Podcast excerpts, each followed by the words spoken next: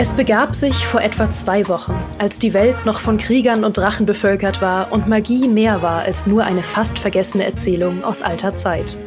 Es begab sich, dass die Mächte des Podcasts aus dem Gleichgewicht gerieten, denn ein mächtiger Magier, nennen wir ihn Graf Michael, raubte mir meine Stimme und übernahm dieses Podcast-Format.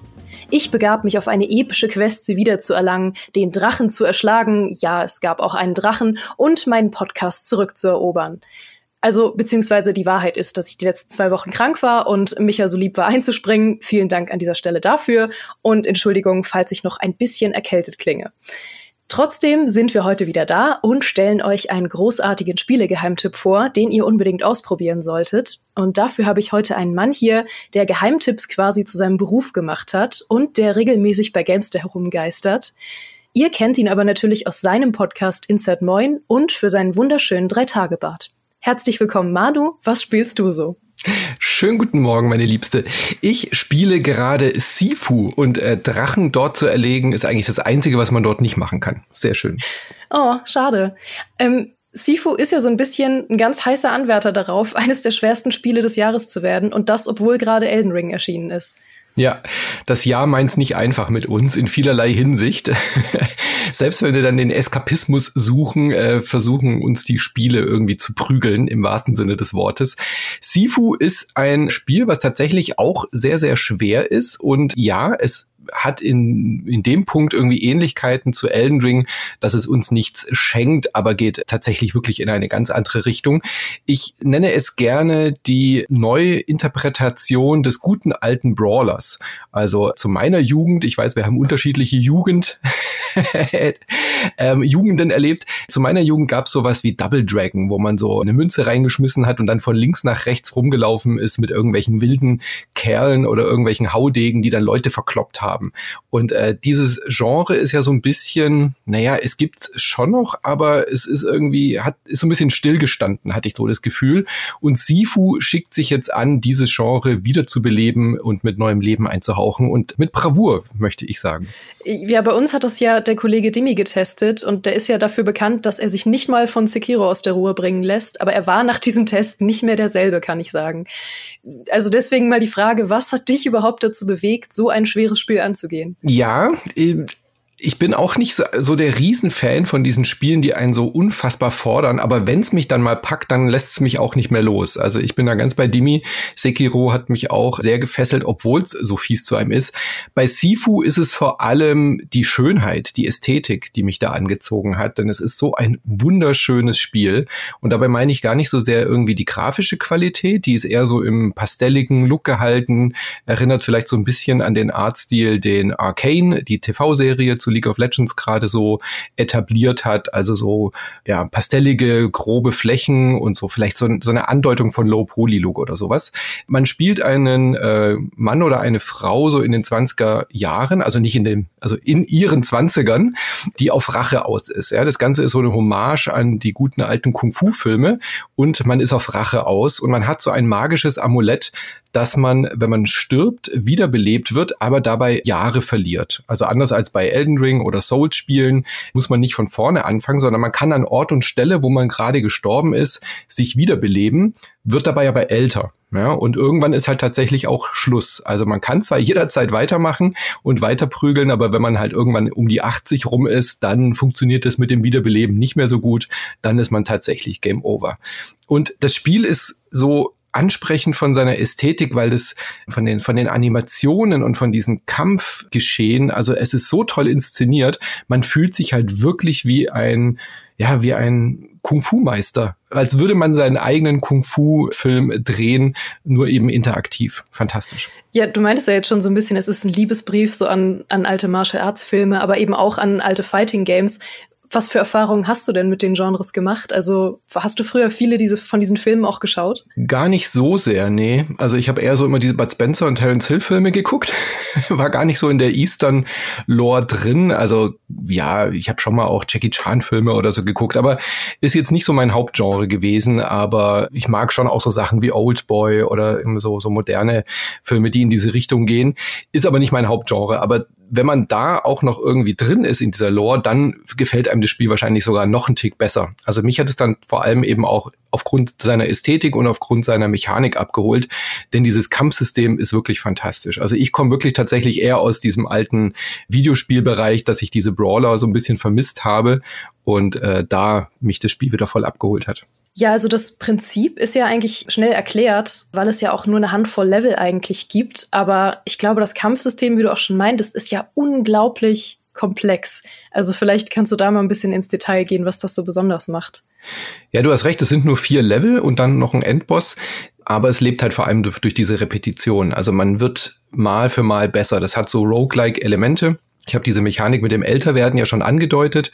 Die zweite Mechanik ist, dass man so ein bisschen grinden muss. Also das Kampfsystem funktioniert relativ simpel, aber ist in sich sehr komplex, wie du schon gesagt hast. Man hat halt Ausweichmanöver, muss dann aber auch genau gucken, äh, in welche Richtung man ausweicht. Also ob der Beinsweeper jetzt von unten kommt, dann musst du halt nach oben ausweichen, dann macht deine Figur so einen Sprung oder ob du eben halt blockst, du kannst Counter machen und so weiter. Du hast ähm, leichten Schlag, schweren Schlag, aber es ist alles so aus einem aus einem Guss. Also du, du, du kannst entweder sagen, ich trainiere jetzt diese Sequenz, also du läufst dann so, was weiß ich, die Treppe runter, läufst in eine Disco rein und die Feinde stehen immer an der gleichen Stelle. Ja, und dadurch hast du auf einmal auch wie so eine Regisseur- oder Regisseurin-Rolle, dass du sagst, okay, da schnapp ich mir jetzt den Baseballschläger, dann klopp ich die zwei Typen an der Theke nieder, dann hüpfe ich über den Tresen rüber, da schnapp ich mir die Glasflasche, zerhau die auf dem Kopf von dieser Person und dann weiß ich, jetzt kommen da zwei von links mit dem Stock und so, den entwaffne ich als erstes.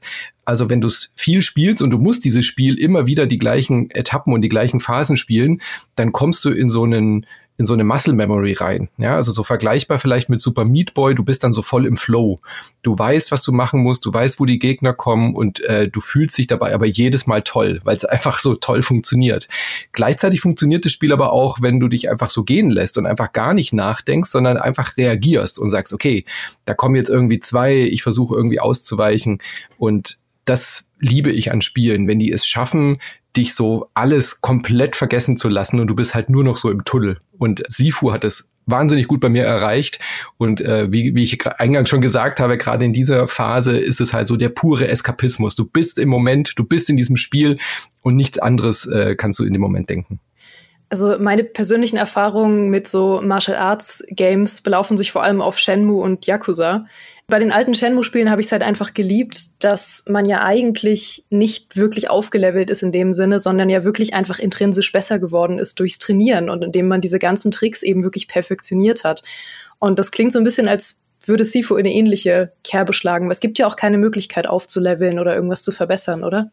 Ja, so ganz leicht. Also du kannst im Prinzip am Anfang schon die meisten also die, die Standard-Moves kannst du. Du bist schon ein ausgebildeter Kämpfer oder eine Kämpferin am Anfang und es gibt so einen Freischaltmechanismus, der so halb gar gut funktioniert. Der hat mich auch so ein bisschen genervt. Also du hast Erfahrungspunkte, die du halt in diesem, mit diesen Aktionen sammelst und dann gibt's in den Levelabschnitten immer so Statuen, also Gebetsstatuen, an denen du dann kurz pausieren kannst und dort kannst du diese Erfahrungspunkte ausgeben in Upgrades. Also du kannst halt entweder zum Beispiel so Upgrades wählen wie ich möchte jetzt, dass wenn ich perfekt blocke, dass ich wieder ein bisschen Lebensenergie zurückbekomme oder dass meine Waffen länger halten, die ich aufhebe, weil die immer nur temporär sind. Wenn du so einen Schlagstock aufhebst, dann kannst du halt mit dem 10, 20 Mal zuschlagen und dann ist dieses Stück Holz irgendwie auch verbraucht, dann wirft das wieder weg, was eine sehr gute Dynamik reinbringt.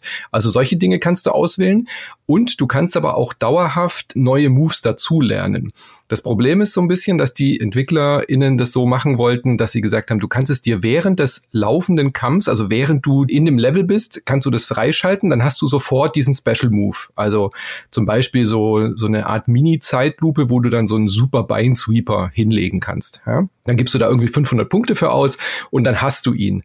Wenn du dann aber den Level von vorne startest, sprich, wenn du sagst, ich bin jetzt zu arg gealtert, du hast den Boss gelegt, du bist aber zu viel gealtert, dann fängst du halt nochmal von vorne an, um es besser besser zu schaffen. Ja? Du willst halt wirklich das so jung wie möglich diesen Level abschließen, weil du dann ja nur diese 80 Lebensjahre hast. Wenn du das aber dauerhaft freischalten möchtest, dann musst du das quasi fünfmal innerhalb eines Kampfes freischalten. Und das ist so eine Mechanik der Mechanik willen. Also es funktioniert schon und führt aber im Endeffekt dazu, dass alle Leute, die Sifu neu anfangen, eigentlich erstmal grinden müssen, in diese Mechanik reinfinden müssen und halt diese, diese Moves dauerhaft freischalten müssen. Also meiner Meinung nach hätte man sich das komplett schenken können. Das Spiel braucht es eigentlich nicht, so eine, so eine unnötige Spielzeitstreckung. Das wäre so der, der einzige Kritikpunkt, den ich eigentlich hätte. Dabei altert man wahrscheinlich auch im echten Leben um ein paar Jahre, oder? ja, genau. Was aber dazu führt, dass äh, man versteht schon, warum die EntwicklerInnen das eingebaut haben, weil man halt einfach spielen, spielen, spielen muss, um in diese Mechanik reinzukommen. Das Spiel wird pro Level schon auch schwerer und du musst diese Moves eigentlich freischalten, sonst hast du in den späteren Leveln gar keine Chance mehr. Aber ich finde es halt schade, dass sie dich so dazu zwingen, die ersten zwei, drei Stunden damit zu, zu verbringen, irgendwie zu grinden. Weil du willst ja eigentlich dann auch den nächsten Level mal gucken. Du weißt aber, du merkst sofort, okay, ich muss das machen, weil wenn ich diese Moves nicht dauerhaft freischalte, ich kann die nicht jedes Mal bei jedem Kampf neu kaufen. Das funktioniert nicht. Hast du es überhaupt schon durchbekommen, beziehungsweise wie lange hast du dafür gebraucht? Ich habe äh, zwischendurch abbrechen müssen, weil ich dann eine angedeutete Sehenscheidenentzündung bekommen habe, weil ich mich beim Spielen ein bisschen zu sehr verausgabt habe. Nee, das lag tatsächlich am Februar. Also da kam ja so viel raus mit Horizon und äh, Elden Ring und Sifu, dass ich gedacht habe, ich muss jetzt mal ein bisschen langsamer machen. Und ich habe alle Level gesehen, aber den Endboss habe ich noch nicht geschafft. Nee. Das liegt aber auch so ein bisschen daran, dass man Perfektionist wird auf einmal in diesem Spiel. Ja, also man kann eben diesen ersten Level, den spielt man und man ist dann auch aus der, ist der in der ersten Stage kommt man relativ gut durch und wird dann wahrscheinlich auch den Endboss legen. Und dann ist man aber irgendwie 54 und geht ins zweite Level. Und dann merkt man so, ja, okay, das funktioniert ja nicht. Ich komme nie im Leben jetzt mit nochmal zehn Jahren dann da raus und mit 60 dann in den letzten Level zu gehen, das funktioniert nicht. Also geht man halt zurück und spielt den ersten Level nochmal und nochmal und nochmal. Und irgendwann packt dich so der Ehrgeiz. Ich habe jetzt den ersten Level dann mit 23 Jahren abgeschlossen, also mit einem Tod und eben ein paar Jährchen verloren. Und damit war ich dann erstmal zufrieden. Und jetzt bin ich aber im zweiten Level und dieser Endboss, der macht mich einfach wahnsinnig. Also ich schaffe ihn schon, aber ich schaffe ihn halt nicht so, dass ich jung genug bin, um in den nächsten zu kommen. Also das ist definitiv ein Spiel für Leute, die sich gerne festbeißen, die dann auch diese Motivation daraus ziehen, so einen Level so gut wie möglich zu meistern. Ja, doch, gut, die, die Faszination kann ich nachvollziehen. Du meintest ja, dass die Atmosphäre und vor allem so die, ja, das Visuelle dich total gepackt hat. Wie ist es dann mit der Story? Bietet die irgendwie viel oder ist das mehr so ein bisschen schöne Hülle? Was für eine Story. Nee. die Story ist wirklich so, Eltern werden umgebracht oder Vater, keine Ahnung, äh, das Kind versteckt sich, also du versteckst dich, wählst am Anfang aus, ob du weiblich oder männlich sein möchtest und dann findest du dieses magische Amulett und dann gehst du auf Rachetour und du hast halt so eine Art Büro, so ein Dojo, in dem du eben so ein, so ein Hub hast und dort wählst du den nächsten Level aus. Du hast dann halt so einen Blick über die Stadt und dort siehst du, okay, da ist irgendwie der, der CEO, das ist dann ein Endgegner, dann gibt's irgendwie das Museum und so so weiter und so fort. Du kannst die aber leider nicht einzeln anwählen. Also das ist so ein bisschen wie das Cuphead-Problem. Du musst halt den ersten Level abschließen, erst dann kannst du den zweiten sehen, erst dann den dritten und dann den vierten. Aber mehr Story gibt's da nicht. Es gibt aber sehr viel Lore. Also du kannst innerhalb dieser Level auf dem Weg zum Boss findest du so Souls-artig irgendwie auch mal Abkürzungen. Dann äh, kommst du schneller eben da auch durch und versteckte Räume und keine Ahnung, dann läufst du mal durch so ein Küchengebiet in so einer Disco und dann findest du irgendwelche Zettel oder Poster oder Notizblöcke und das sind dann so kleine Fundstücke, die dir die, die Welt so ein bisschen erklären. Also es ist kein, keine Dialoge, keine echte Geschichte, es gibt keine Cutscenes oder so, aber du kannst dir dann an so einer Pinnwand in deinem Dojo angucken, wie diese Personen alle miteinander zusammenhängen. So, ja. Und das ist so keine echte Geschichte, aber es gibt dir zumindest so ein Gefühl für die Welt und macht halt so dieses klassische, den Rachefeldzug auf.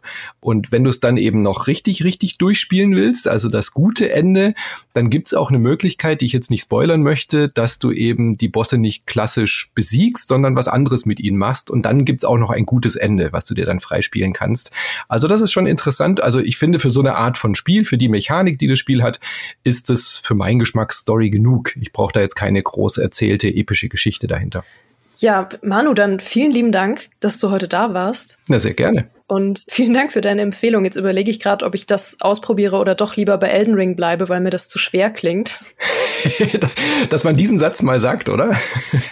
Ich spiele Elden Ring zur Entspannung, nachdem ich Sifu gespielt habe. Also so, so viel kann ich sagen. Ja, ja perfekt. Da haben wir unsere Headline heute. Ja, mehr von Manu hört ihr natürlich regelmäßig in seinem Podcast Insert Moin und mehr von Was spielst du so gibt's jede Woche beim Podcast-Anbieter eures Vertrauens. Ich hoffe, ihr hattet wie immer ein famoses Frühstück, einen sicheren Weg zur Arbeit oder eine erfolgreiche Quest, eure erkrankte Stimme wiederzufinden. Wir hören uns hier nächsten Freitag wieder und bis dahin macht's gut. Tschüss.